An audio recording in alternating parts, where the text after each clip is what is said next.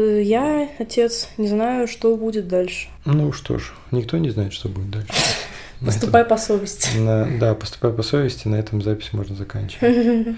Всем спасибо. Это была Анастасия Руденко и мой папка Да. Александр Руденко. Слушайте нас, будьте счастливы, здоровы.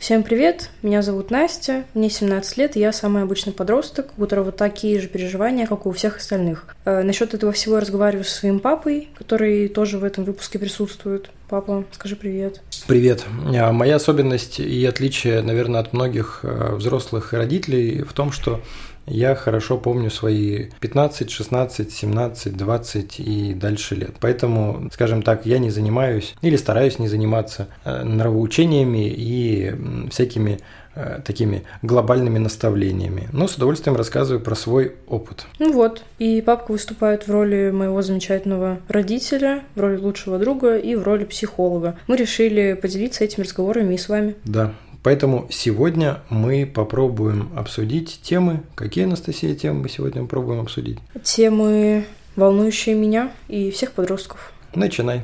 Тогда давай какой-нибудь вопрос. Ну, самая актуальная для меня сейчас тема – это поступление, которое мне предстоит через год, так как я перехожу в 11 класс. Э, Будущее, как учиться, куда идти после университета. И ты не знаешь, что с этим делать. Да, абсолютно.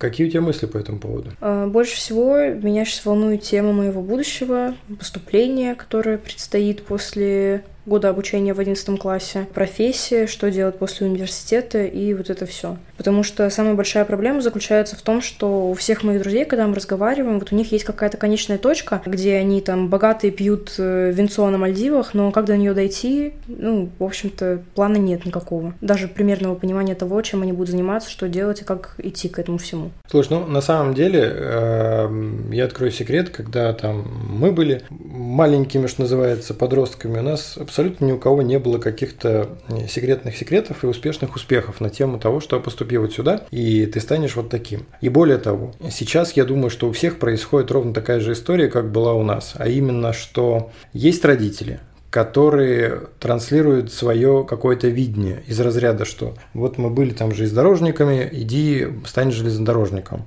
А как ты дальше окажешься на Мальдивах, ну это как бы ну, не очень понятно, там сам разбирайся. Или наоборот, о том, что вот я всю жизнь хотел стать экономистом или трактористом, вот иди становись экономистом или трактористом. И начинается вот эта вот история, потому что э, те, кто поступают в институт, в большинстве своем делают это абсолютно неосознанно. А еще есть часть э, подростков, которые ударяются в эту тему, которая называется профориентация которая опирается вообще на непонятные вещи, причем даже те, кто разрабатывает эти тесты, они сами до конца не понимают, то есть на чем опираются эта самая чудесная профориентация. И ты абсолютно права в том, что а, получается история следующая. Сейчас, например, я пару раз ходил на родительские собрания, и выясняется следующая штука, что когда приходишь на родительские собрания, все озабочены только тем, как же сдать ЕГЭ. И все вот как вот ЕГЭ, как мы к этому подготовимся, как вот мы вот это. Тревожные учителя выносят мозг родителям, которые тоже становятся тревожными. И все в этом вот э, варятся и думают. И причем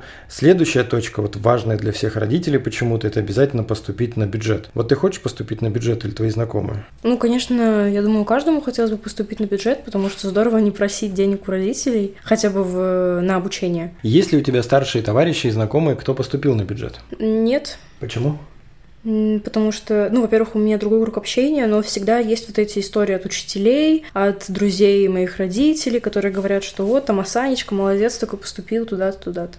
Это как, э, знаешь же этот мем, да, про сына лучшей подруги? Да-да-да-да. Вот, то есть всегда Сын есть маминой человек, подруги. сын маминой подруги, да, который всегда поступил на бюджет, который вот а, учится на пятерке, закончил с э, золотым или каким-то красным дипломом, у него все великолепно. На самом деле, это вам, уважаемые зрители, у меня э, Анастасия, дочь от первого брака, еще у меня есть текущая жена, а у нее тоже взрослая дочь, чуть старше Насти, и она недавно поступала в российский университет. И с чем мы столкнулись? Мы столкнулись с тем, что, оказывается, даже если у тебя есть золотая медаль, это ничего не значит. Потому что перед тобой будут люди, у которых есть золотая медаль и победы в Олимпиаде. Перед ними будут те, у кого есть золотая медаль, и он сдал там нормы ГТО. Перед ними будут те, кто золотая медаль, норма ГТО, он из деревни, и еще чернобылец какой-нибудь.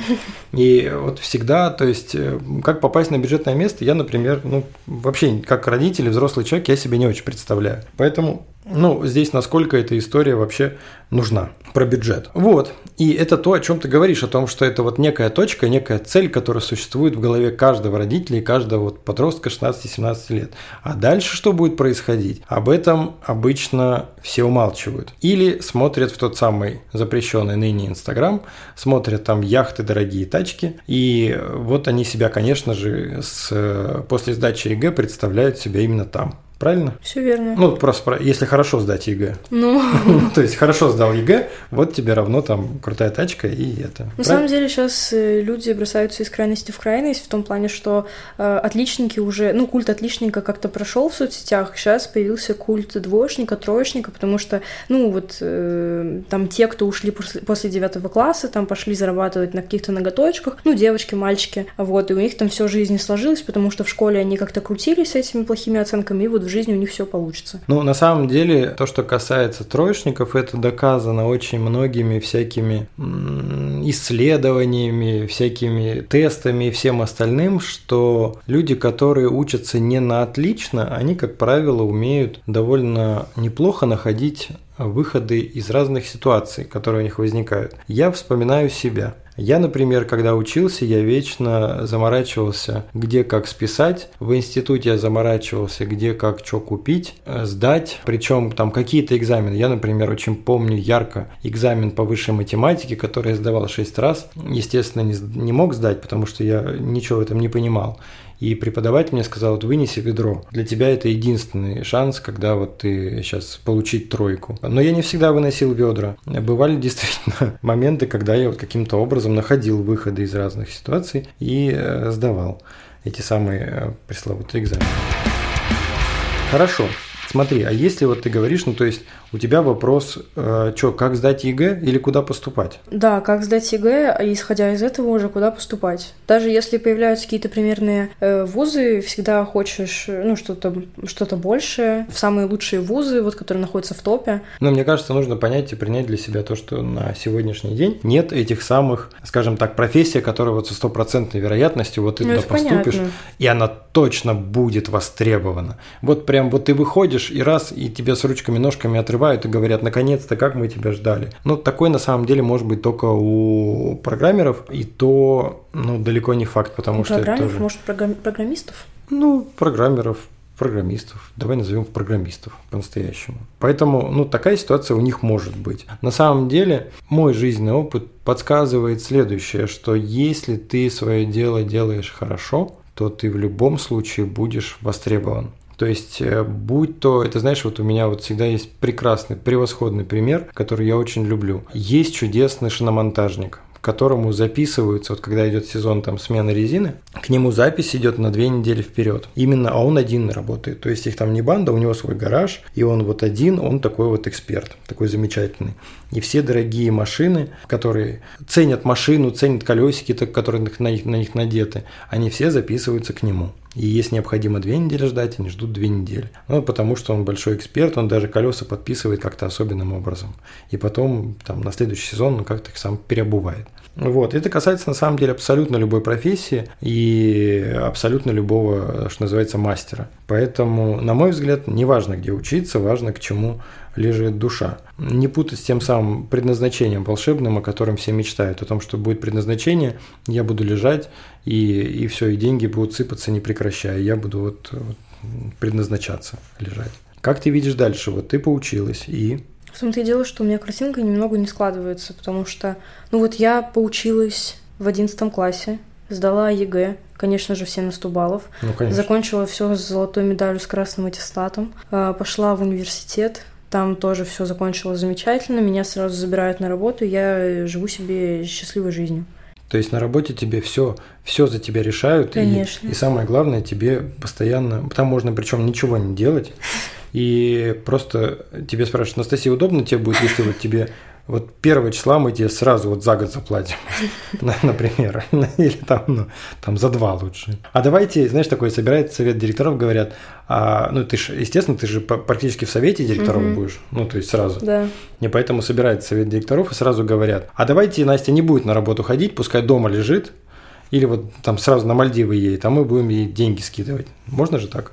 Конечно. Вот. Нет, ну шутки шутками, но на самом деле действительно у меня какой-то период времени было заблуждение э, о том, что вот если ты выберешь дело, которое ты любишь, ты не будешь работать никогда в жизни. И только недавно я поняла, что это совсем не так работает, потому что об этом недавно говорила и Ксения, моя мачеха, о том, что можно любить там свое, ну, дело, которым ты занимаешься, но силы определенно нужно прилагать. Ну, не определенно, а, скажем так, работу никто не отменял. Ну да. А в том, что мы делаем каждый день, и э, существуют моменты, которые, ну, скажем так, э, делать не очень нравится. Там мне, например, тяжело достаточно работать с документами. И поэтому для того, чтобы работать с документами, мне нужно себя прям заставить. Вот сесть, выделить время, день, там долго собираться, ходить кругами, пить чай, что-то это, а потом вот садиться и желательно не вставать, пока все не сделаю. Ну, то есть у каждого свое вот это. Для кого-то там тяжело общаться с людьми, там для кого-то еще. Ну, то есть у каждого свое. Но при этом ты можешь заниматься и нужно заниматься любимым делом. Короче, я тебе расскажу свой опыт, как э, вот то, что было у меня и то, что я наблюдал. Как именно происходит вот эта вот трансформация и переход. То есть ты поступаешь в институт. В институте, это не важно, институт или это какое-то училище, или это колледж, или это еще что-то. Короче, ты поступаешь. После этого происходит следующее. У тебя появляются новые знакомые, у тебя появляются новые какие-то друзья, появляются новые знания, которые... И в какой-то момент ты понимаешь, что тебе хочется чуть больше, чем у тебя есть. Например, это чуть больше, оно может выражаться, что, что хочу, хочу вон ту одежду, или хочу вон туда ходить, или вообще про успешный успех и хочу вот жить красиво. И ты думаешь, а где же взять денег? На каком-то этапе на самом деле большинство студентов идут э, работать. Кто-то берет там SMM, ну вот сейчас – сопровождать какие-нибудь аккаунты или вести какой-нибудь телеграм-канал. Кто-то может идти работать официантом, кто-то может идти работать еще куда-то. То есть самое главное, что в этот период ты начинаешь какое-то движение. Мы, когда вот, например, сколько мне сейчас, 42, на тот момент, когда я был в институте, у нас было несколько развлечений. Первое развлечение, мы разгружали вагоны. Ну, то есть реально приходил вагон там с пиломатериалом или приходил вагон с, с пивоматериалом. Пивоматериал. Не, пивоматериал был после пиломатериал. Сначала пиломатериал, а потом пивоматериал. И, короче, мы разгружали вагоны. Потом у нас была движуха, мы разгружали там, а, ну цемент, да, это тоже был из вагонов. Потом мы, какие-то нам давали работы, ну типа разнорабочими. Там приходишь на стройку и начинаешь мусор таскать. Обычно это заканчивалось всегда тем, что у нас был друг Рома, о котором ты знаешь, он регулярно наступал в кроссовках на гвозди, которые торчали вверх, пробивал себе ноги. Потом его увозили. Ну, в смысле, не увозили, он шел домой, и мама кричала, ты что, тебе надо сделать эту прививку от столбняка, потому что гвоздь, конечно, был ржавый, он тебе все насквозь пропорол, и он ехал в травмпункт делать прививку от столбняка. Потом мы отсыпали всякие гаражи. Короче, суть. А, а потом мы э, стали постарше, и мы начали продавать всякое. То есть находишь что-нибудь, там какой-нибудь заброшенный, ну, это у меня у папы был у друга гараж, в нем лежал всякий хлам. Мы взяли этот хлам, начали продавать кстати, нормально заработали. То есть ты начинаешь делать что-то для mm того, чтобы двигаться. И в какой-то момент ты понимаешь, например, что вот это у тебя получается хорошо. Ну вот, например, там что-то получается хорошо продавать.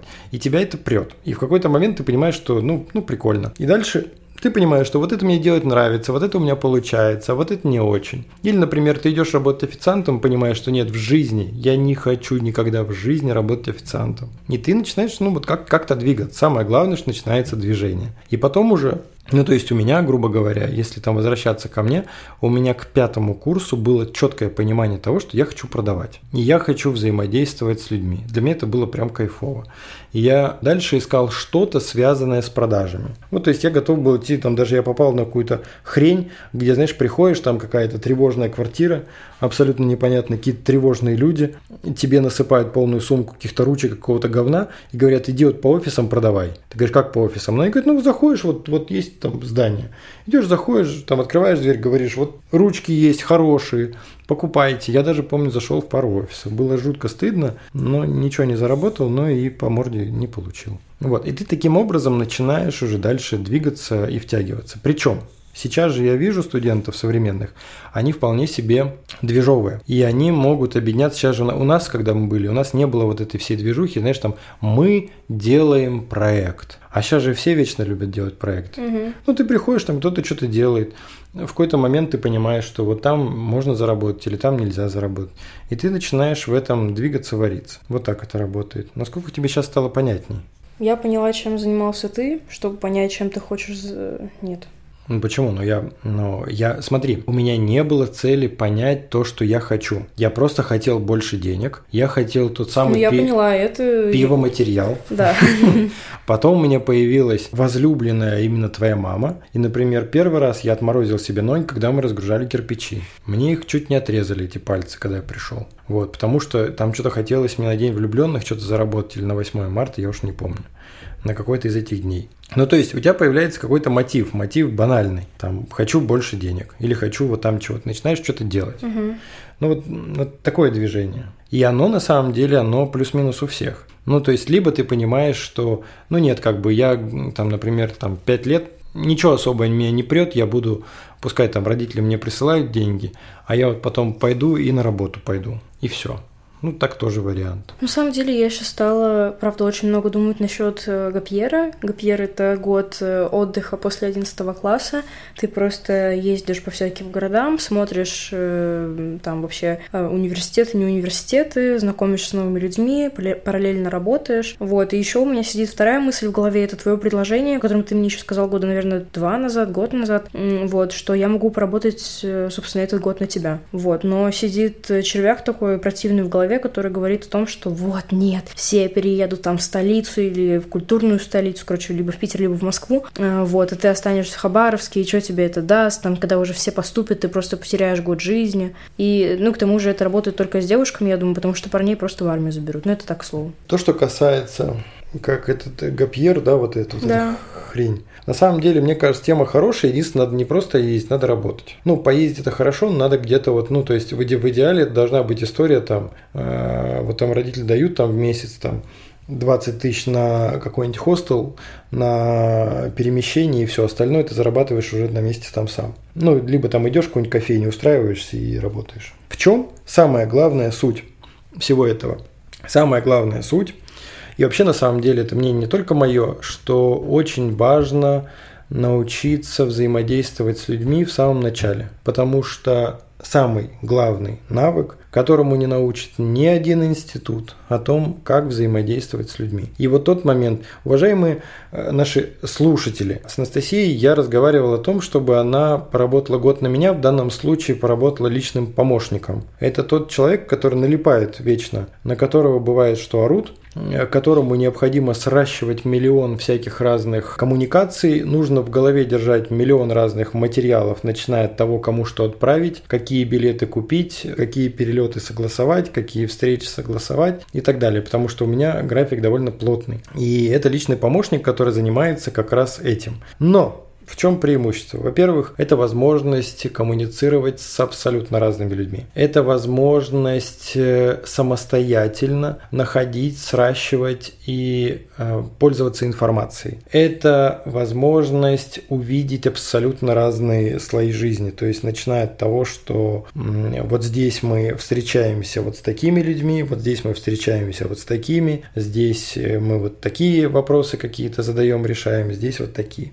Это всегда очень очень интересно. Это дает огромный кругозор. И что самое главное, это дает такой концентрированный материал, потому что все остальные начинают его нарабатывать уже в процессе. Ну, то есть ты пошел на работу, вот, например, представь себе, ты приходишь на работу, у тебя офис. В офисе в твоем конкретно кабинете сидит там, например, 4 человека. Вы взаимодействуете только с ними, с этими четырьмя человеками. И еще плюс 4 человека, которые там вокруг в офисе. Но вот твой жизненный опыт, который ты получишь. Особенно если ты с цифрами работаешь, например. Mm-hmm. Нифига ты не получишь как правило. Поэтому я за то, чтобы как-то взаимодействовать и, ну, то есть двигаться в направлении, грубо говоря, щупать мир. Давай назовем это так. щупать мир, трогать мир.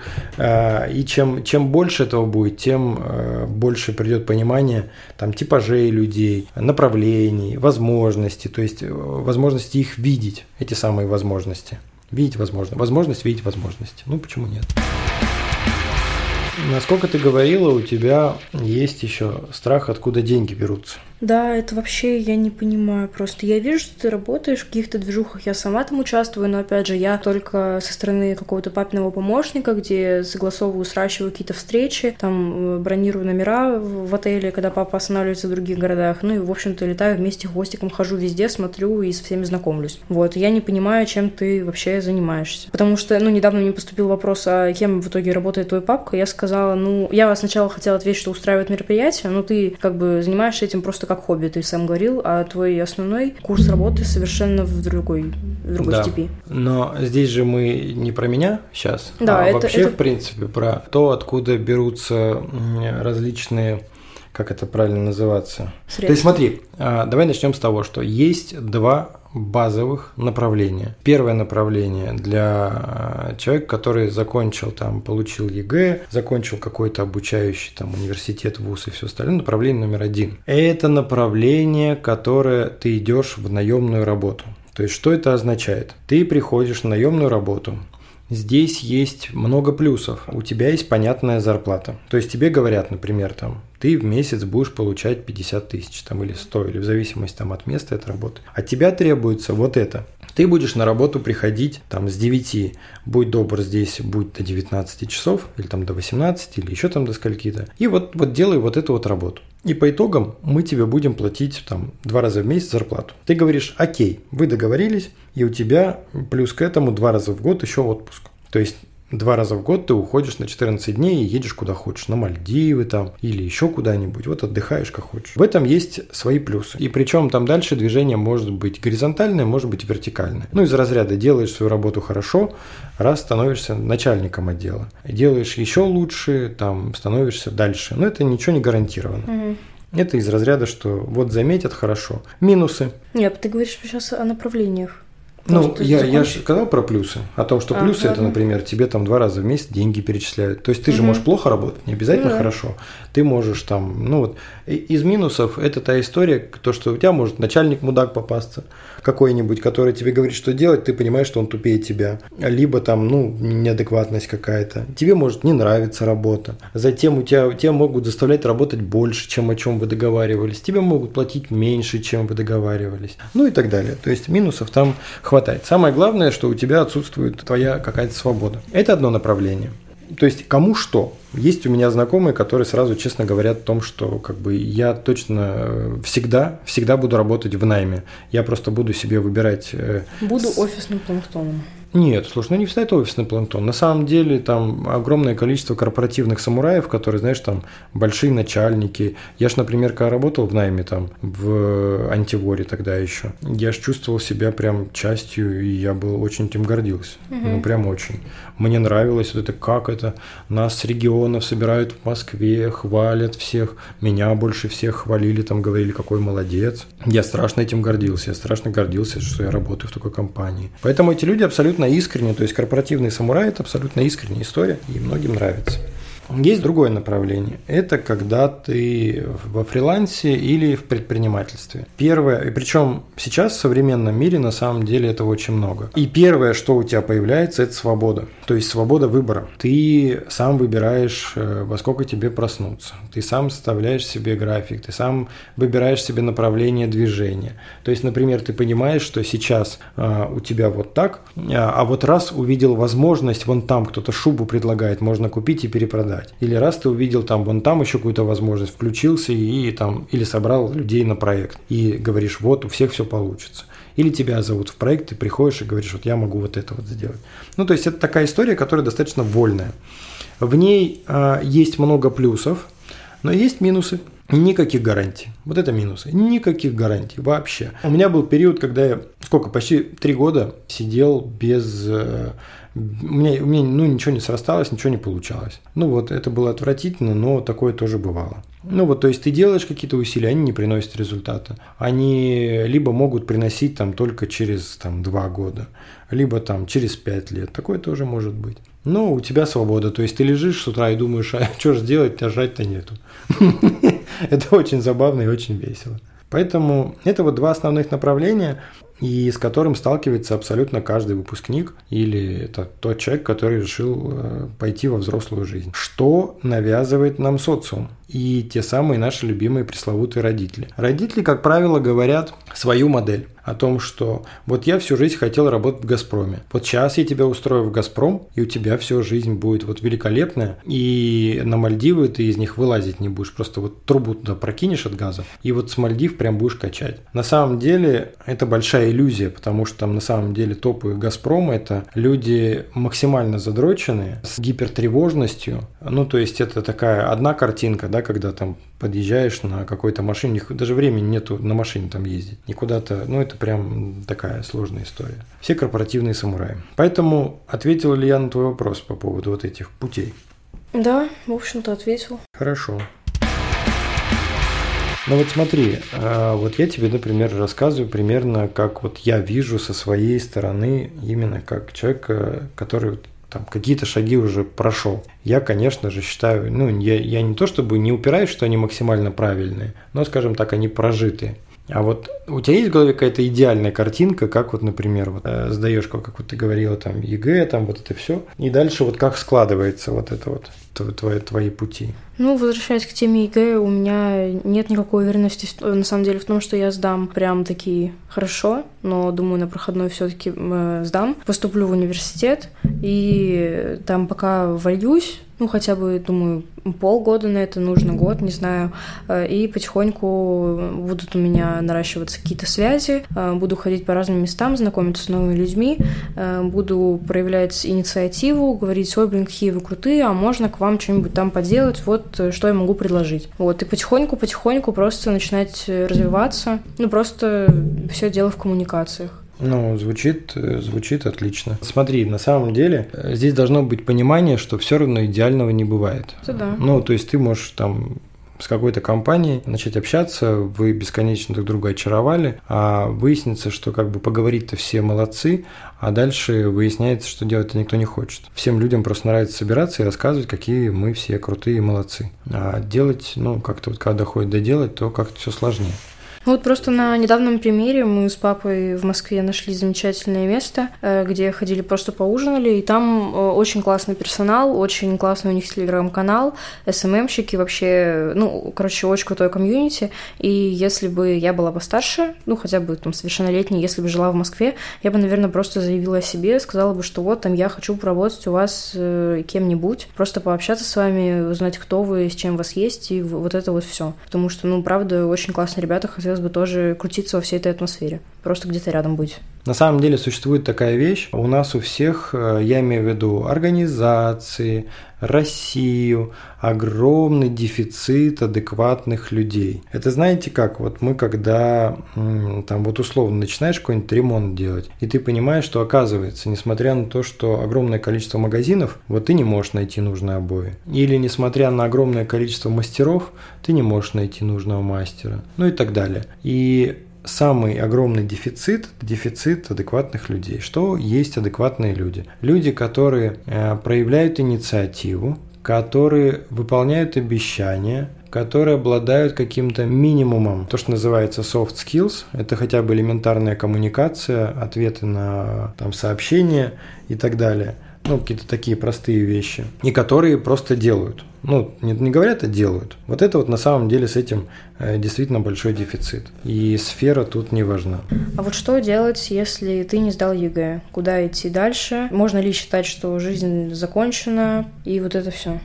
Я думаю, что да, можно считать, что жизнь закончена. Есть, короче, за городом, я не знаю, как в других городах, в Хабаровске точно, это есть место, которое называется такой вот могильник а, для не сдавших ЕГЭ. Да. Подростков вывозят, всех огромными самосвалами сваливают, они их закапывают сразу живьем. Они такие вот там барахтаются, кричат, мы исправимся, их нет, и засыпают землей и сверху бульдозером проходят. Ну, ты знаешь угу. об этом. Да, да. Вот, поэтому я думаю, что в каждом городе такое есть, и, в общем...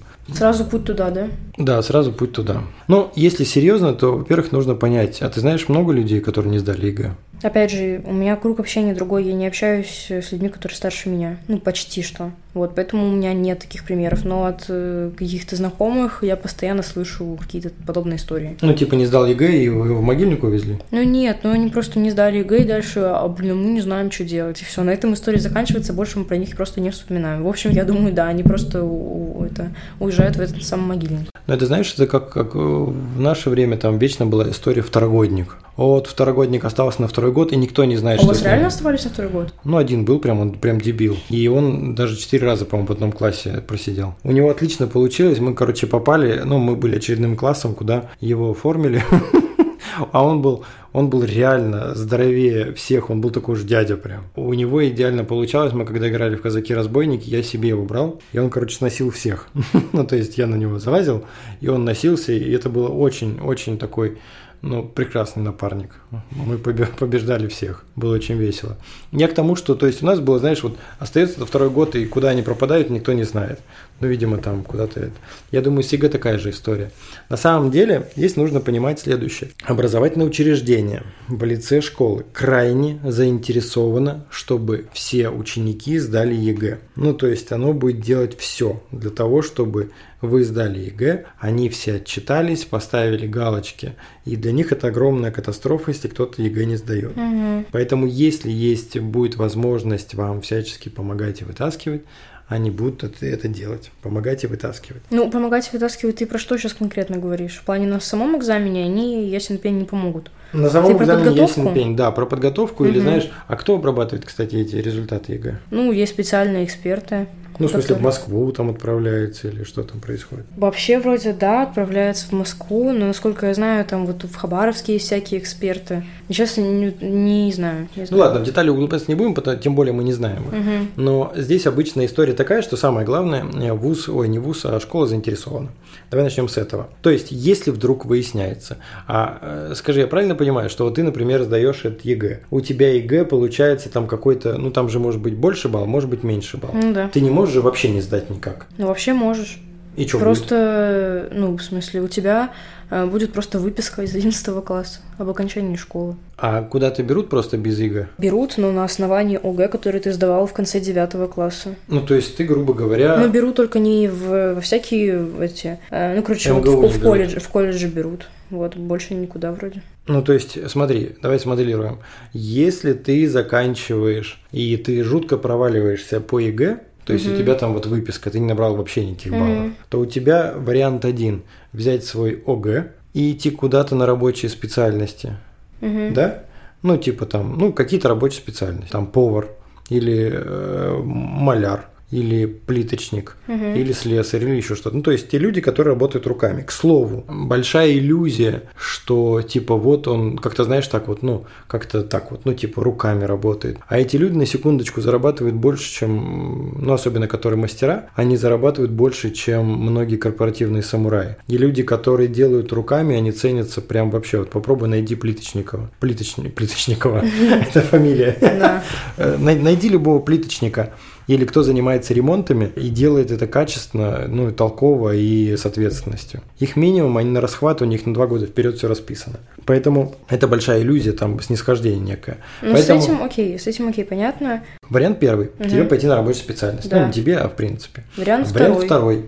Просто пойти работать? Нет, еще есть вариант э, ждать, готовиться год и сдать еще раз. А кушать что будешь? Кушать, ну, на, либо на шею родителей, так. Либо идти работать, у кого нет возможности. Ну, то есть тебе еще один ну, вариант... у кого есть возможность работать, у, у родителей которых нет возможности их содержать. Ну, то есть у тебя не приходит в голову вариант, что можно идти год работать, набираться уму разума, заодно еще учиться. Учиться, ну, в ну, смысле... Ну, готовиться. Ну да, конечно, можно. Вот, прекрасный вариант. На самом деле, в могильник все-таки ехать не придется. Ну, скорее всего, нет. Судя по нашим этим рассказам. Да, не так уж все и грустно получается. М. Нет, ну просто еще штука такая есть, что в регионах всяких э, Российской Федерации ЕГЭ делают специально сложнее, чтобы, э, например, там хабаровчане или магаданцы, они не могли там с легкостью уехать там в Питер, в Москву и так далее и тому подобное. Потому что вот недавно мы общались с моей э, подругой, которая живет в Амурске, и она рассказала, что у них, в общем-то, все сдали очень-очень плохо. Нет ни у кого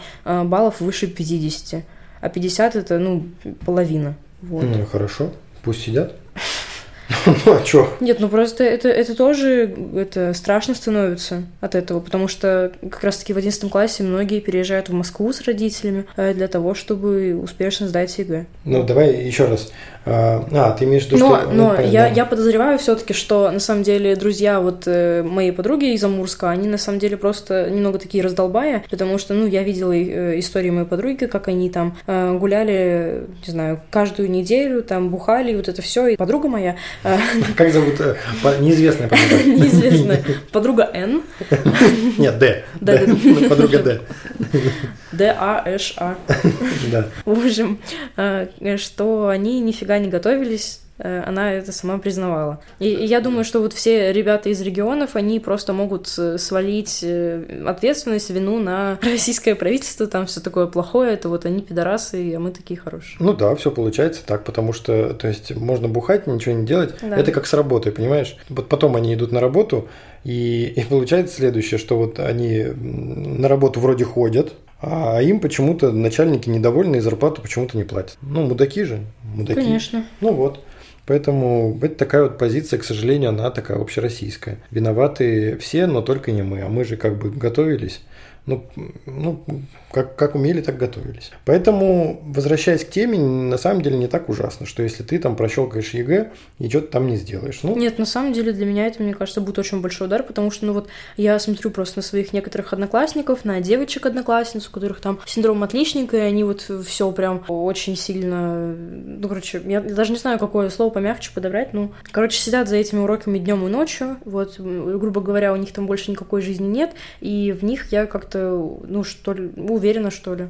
Вот, что они сдадут хорошо. А насчет меня же уверенности такой нет, потому что даже проанализировав там какие-то свои предыдущие успехи школьные, там вот с первого по шестой класс я была круглой отличницей. Я понимаю, что это заслуга только моей бабушки, которая, ну как заслуга, я из-за нее была отличницей просто, потому что вот для нее это было важно, и я просто не могла выйти из-за стола, пока не выучу там весь параграф по биологии новый. А на самом деле я по натуре не отличница, я там троечница и вот все, все тому подобное. Ну вот смотри, вот за тем, что мы с тобой рассуждаем, вот это вот там подруги, э, девочка на букву Д, там, и, и, все, и все остальные там друзья и, и все остальное. То есть мы с тобой говорим про ЕГЭ. Это все круто, это все здорово. А как за всем этим не потерять психику здоровую?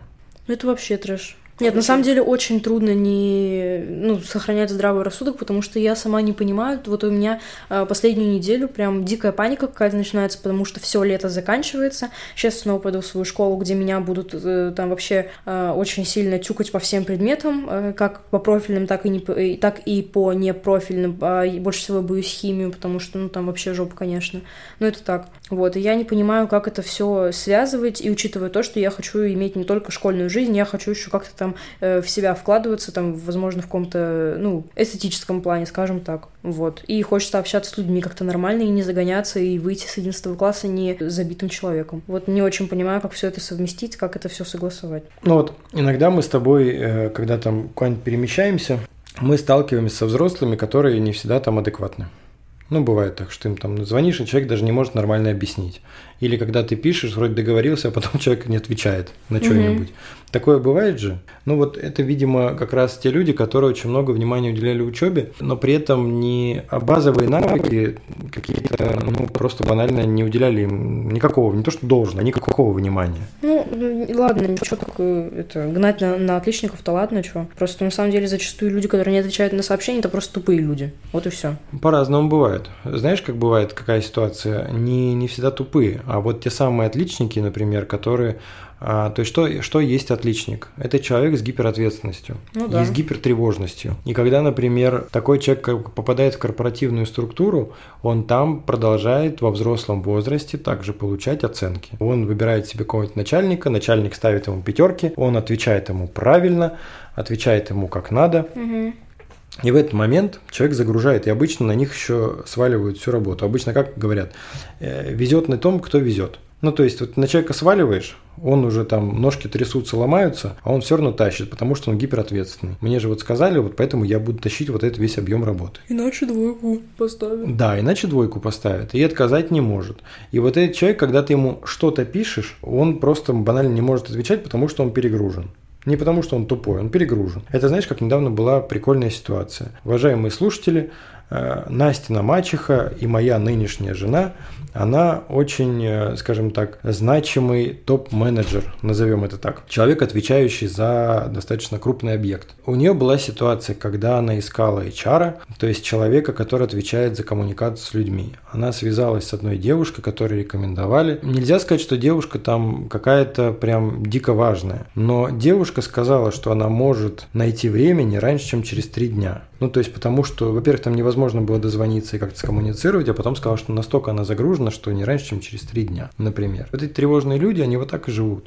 Они вечно загружены непонятно чем. Хотя при этом вот тех э, людей, которые, скажем так, давай назовем их условным словом миллионеры, э, которые я знаю, они всегда достаточно свободно распоряжаются своим временем, и всегда находят время на то, что им действительно нужно. Ну, всегда так устроено. Ну, бывает, понятно, что форс-мажоры, какие-то там обвалы, но в основном это адекватные и последовательные люди. Поэтому так, не обязательно быть тупым, чтобы не отвечать на телефон или на сообщение. Просто человек тебя ставит тупо в игнор. Угу. Но что ему сейчас не до тебя. Вот есть важная задача, которую нужно решить. Это вот отличники. Бедные мои друзьяшки, отличники всякие, которых мы сейчас очень сильно поносим, так сказать. Мы не поносим. Подожди, мы обсуждаем плюсы и минусы всего этого. Например, я понимаю, что я бы не смог. Точнее, я же тоже был отличником на самом деле. Угу. А я знаешь, когда был отличником? Ну, Ну, первый. в институте. Нет, первый шестой класс. А, о. А потом я был отличником в институте. Но в институте, после того, как я учился плохо на тройке, я ушел в академ, потому что сказали, меня отчислят. Я вышел из академа и целый семестр был отличником. Но потом я понял, что для того, чтобы стать отличником, ничего сложного не надо. Нужно сидеть на первой парте, преданно смотреть в глаза, а, вовремя, самое главное, вовремя сдавать все задания и их где-то брать. Ну, либо списывать, либо покупать, и все, получается, ты отличник. На самом деле, мне кажется, в институте с этим делом гораздо проще, ну, потому что еще ну, все зависит от обстоятельств, все зависит от э, школы, от того, какие там учителя, какое там руководство, вот, потому что, например, в моей школе быть ли- отличником, ну, реально очень трудно, вот, из-за каких-то учителей, которые, ну, э, допустим, считают, что их предмет, который является у нас непрофильным, э, он там должен быть вот самым главным, мы должны все его знать, ну, это просто к примеру, я ничего не имею против своей школы. Ну вот смотри, вот то, что мы э, на самом деле, давай еще раз, мы не поносим друзей, Да. отличников. Просто у каждого своя история. Мгм. И здесь вопрос, который, вот, например, я тебе постоянно задаю. Ну, то есть, мне правда интересно. Ну, то есть, вот когда вот там человек упарывается, ну, вот там вот, вот как, например, ты вот упарывалась там с бабушкой. Ну, то есть, это действительно надо тебе? Ну, вообще было, конечно, прикольно. Я до сих пор помню одну ситуацию, как в шестом классе нам задали выучить там параграф по биологии, тема была там всякие клетки, ткани, вот. И никто не выучил ничего, потому что, ну, не было приказа, грубо говоря, от учительницы. Вот, а моя бабушка заставила меня все это учить. На следующий день я прихожу в школу, э, начинается опрос, все получили двойки, и одна я пятерку, и тогда я поднялась в глазах у учительницы, вот это было приятно. Но это не стоило всех моих нервов и, э, ну, м, большинства моих слез из-за того, что я не могла спокойно гулять там в шестом классе. Вот, а у нас была ученица, звали ее Вера, и когда мы учились, по-моему, классе в девятом или восьмом, она такая была, знаешь, такая пышная дама с косой. И даже на всех фотографиях, которые когда делали, а все говорили, ой, это ваша учительница. Кошмар какой. Да, она прям такая. Я тебе покажу фотки. Вот.